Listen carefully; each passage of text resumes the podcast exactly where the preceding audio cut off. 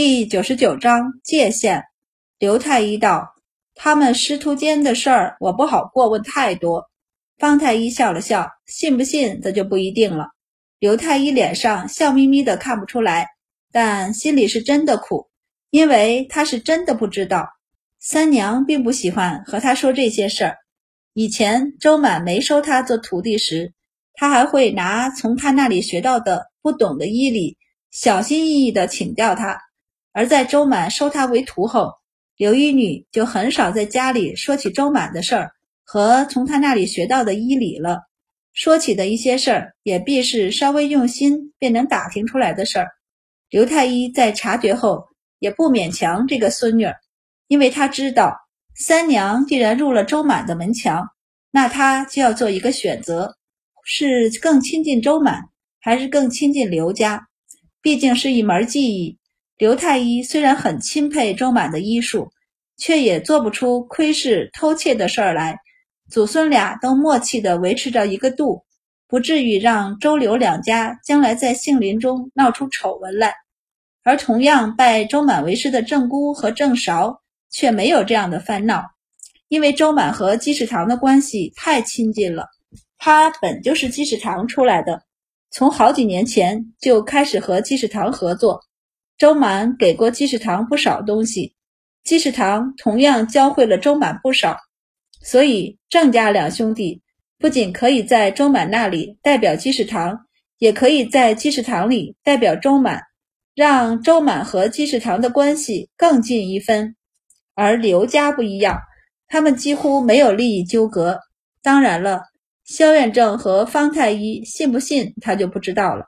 刘太医也知道这种事儿是不能解释的，越解释人家反而会越不相信。而此时，满宝也正在记事堂里和他的四个徒弟说话呢。他把郑姑和郑韶得到名额的事告诉了他们，鼓励他们道：“你们年纪都超了，所以先进药学，争取三个月内考到医学体疗科。除了针灸和一些病症外。”我其他的医术较其他太医还是差了些。以后太医院的体疗科是萧院正亲自带着的，他擅长的病症很多，医术更是没得说。你们好好和他学。满宝就差没说，把他身上的本事全学过来。当然了，萧院正肯定有压箱底的医术，只教给自家子弟。但医术这种东西，并不是你教了对方就能学会。也不是你不教，对方就学不会。前者请参考他的徒弟郑韶，后者可以参考他。说完了这两个弟子，他又扭头去和刘一女道：“三娘，药学你也得学起来。你主要学针灸，若能与药学结合起来，将来你能看的病症就多了。除此之外，一些病理也不要忘记学。做大夫还是得会开方，不然就丢了看家的本事了。”刘玉女认真的点头，有不懂的你问我，不然问你大师兄郑大掌柜人也好，问他也行。满宝给刘玉女找了很多请教的待选人，刘太医医术也很不错，在家里可以问他。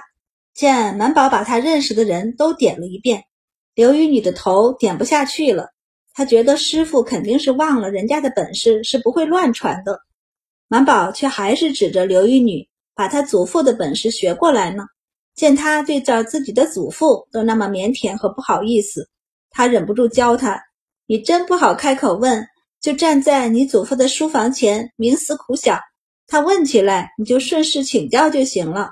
对了，回头你抄上两张药贴的方子拿回去，这儿想不通，那儿也想不通，就拿去问他，他肯定高兴。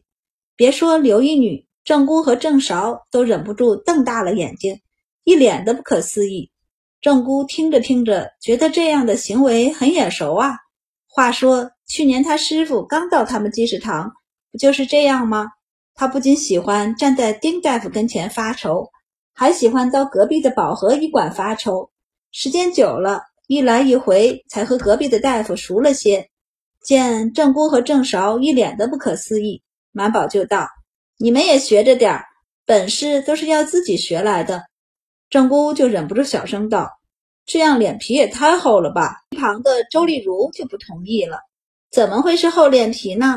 小姑不是师傅也教了他们东西的，这样叫互惠互利，而且不懂就问，不是平常的吗？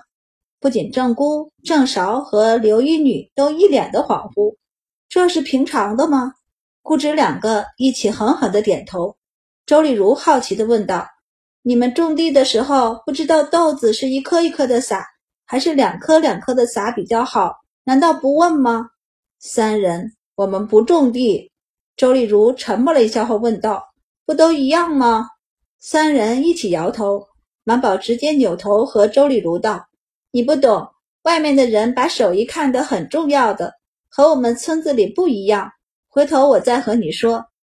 在七里村，基本上没有什么记忆是很深的秘密，比如小钱氏做饭的手艺，不仅家里人想学的时候他都教。”就是邻里相问，他也不会藏着掖着的。谁家今年种的稻子长得特别好，谁家今年收获的麦子最多，都是怎么种的？大家都是会互相交流的。小钱是会做豆腐了，村里的人上门来问他，从不会瞒着。有的人实在是学不会了，要做豆腐时还会叫上他一起，大家一起出豆子出力，做出来的豆腐再各家分去。要实在是懒。连力气也不想出，那就拿豆子换豆腐，反正也不贵。以前满宝年纪小，有许多事情想不通，但见识多了，他就能理解父母、兄长和他们的认识了。在他们看来，这些技艺都不是很有技术含量，都不难学，所以用不着藏着掖着的不教人。可有些手艺是不一样的，比如做账、做大夫这些。需要花费的时间、精力和金钱都是巨大的。这样的手艺是有些不一样，才是不轻易外传的。可从小只是付出一点点代价，就能从百科馆里学习无尽知识的满宝，并不觉得知识要这样藏着掖着。而且莫老师也说过，学术需要交流才能进步。连庄先生都说，论道才能让道更进一步。虽然知道了。但满宝不认同，所以他一直用自己的方法做着交流。周丽如也没学过这些，和周满一样，他生活环境单纯，这些事情同样不太懂。满宝将一本医书拿出来给他们道：“这就是专门记着药贴的医书，你们拿去自己抄一册，回头我要交给太医院的。”郑姑三人闻言，立即应下，退了下去。然后满宝就拉着周丽如去说悄悄话。这个世上医术好的人有很多很多，可愿意把所有医术都传授给别人的却没有几个。我就是再聪明，也不能将所有的医术都学尽。太医院里的太医们都很厉害，都有自己擅长的病症。周丽如道：“小姑也厉害，现在京城里都叫小姑小神医呢。”满宝道。我当然很厉害，但也仅在我擅长的病症里，还有很多病症我还没学到呢。我还有很多医术要学，你也一样，只是你现在刚开始，所以先学药。等过两年，你把这些都学会了，你师兄师姐们也在太医署里站稳脚了。到时候我想办法把你也送进太医署里去学习。周丽如惊诧：“我我也能进太医署？为什么不能？”周丽如好奇地问：“是要像师姐那样做医女吗？”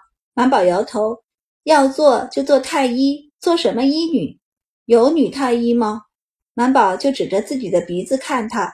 周丽如恍然大悟：“是哦，小姑不仅是编撰，也是太医呢。”周丽如思考起来，果然，只要有本事。满宝狠狠地点头：“对，只要有本事，所以你得好好学，知道吗？”周丽如往外看了一眼，压低声音问：“小顾，你怎么把我送进太医署啊？”满宝看了他一眼：“当然是考试了，就跟白善他们考国子监一样。不过肖院正他们现在还没松口，可以收女学生。但是不要紧，到时候我拉上郑太医和刘太医，有他们帮忙松口考试，你还是可以的。”满宝鼓励他：“所以你可得好好的学。”争取一次就考过。周丽如忧心，他们会答应吗？满宝道：“他们一定会的。”满宝可是把郑姑和郑韶都送进了太医署，郑太医不会不答应的。而刘太医那边有刘一女这层关系在，他就算不支持也不会反对的。到时候他再拉上几个太医帮忙就好了。满宝现在在太医院里混得还是很不错的，而此时暂时把书给师妹和师弟抄写的郑姑也到了二楼找他爹。一脸的恍惚，爹，我这就这么进太医署了。郑大掌柜这两天一直很兴奋，从他弟弟回来告诉他，太医院内部已经答应周满同意郑姑和郑韶进入太医署，他就一直处在兴奋中。见儿子这没出息的样子，郑大掌柜恨铁不成钢的道：“这都知道两天了，今天你师傅还亲自来告诉你，你还有什么不能相信的？”郑姑迟疑道：“刚刚师傅和我们说了，让我们好好学，争取尽早考入医学的体疗科。你当然得考进体疗科了，只有体疗科出来的，才能进太医院争院正的位置。你懂不懂？”郑姑爹，我们野心这么大吗？郑大掌柜也慢慢缓过神来，他沉默了一下后道：“就算不能当院正。”体疗科进太医院的品级总比针灸和药学要高吧，所以你还是得进体疗科。要知道，不论是针灸科还是药学，都只学三年，而体疗科则要学七年呢。郑大掌柜拍着他儿子的肩膀道：“你别妄自菲薄，虽然你年纪大了点儿，但你也学了不短的时间的医术了，应该不会比别人差。”郑姑无语，说起儿子的年纪。郑大掌柜开始忧愁起来。你今年籍贯也该开始说亲了。可这进太医署，现在太医署的情况还不知道怎么样。在他考入体疗科前，郑大掌柜是不想给他定亲的，倒不是为了积累资本说一门更好的亲事，而是为免郑姑分神。都是大小伙子过来的，成亲了肯定会把心神分出来放在妻儿身上的。而郑姑这时候是关键时刻，是不能走神的。郑大掌柜上下打量了一下儿子，当机立断：“要不你过两年再说亲？”还没等郑姑回答，郑大掌柜已经道：“就这么定了。反正男子晚两年成亲也没什么，和一般人家不一样。做大夫的很少让家中子弟早早成亲，男子多是过了二十才议亲。”从议亲到成亲，一般是一年的时间，而女子多是及笄才开始说亲，十六七出嫁的比比皆是，十八九才出门的也不少。像刘一女，她现在年纪就不小了，不过她在宫中当差，一般要过了二十才能出宫。但她选择进宫，本来就是为了说一门更好的亲事。郑大掌柜开始思索起儿子的婚事来。把他知道的姑娘家在脑海中过了一遍，发现都不太合适。他想了起来，迟疑地看着儿子道：“儿子，你觉得你师妹怎么样？刘三娘吗？”郑姑连连摇头：“算了吧，除了医术，我跟她实在找不出话来说。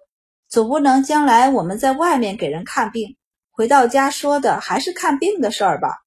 郑大掌柜就松了一口气，连连点头道：“没错。”你可不能看上刘一女，不然我还得棒打鸳鸯。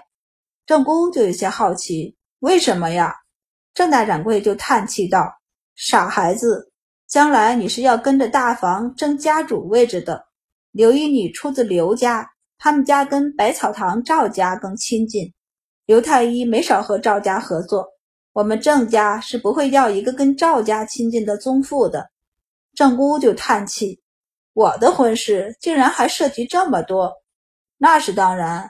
你也是郑家的少东家之一，那您还问我干嘛？直接找一个合适的定亲不就是了？你以为我不想？我这不是担心给你定了亲，又各种不满意，到时候你生不出嫡孙来怎么办？郑大掌柜没好气的道：“也是你不争气，一把年纪了，连个姑娘家都找不到。你说你长得也不差，怎么就不行？”郑姑是谁怕我学不会，一天十二个时辰都有六个时辰站在柜上的，可以说除了吃饭睡觉外，郑姑的时间都在药铺里了。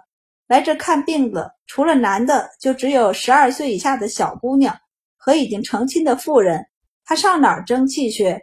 郑姑生气的转身走了。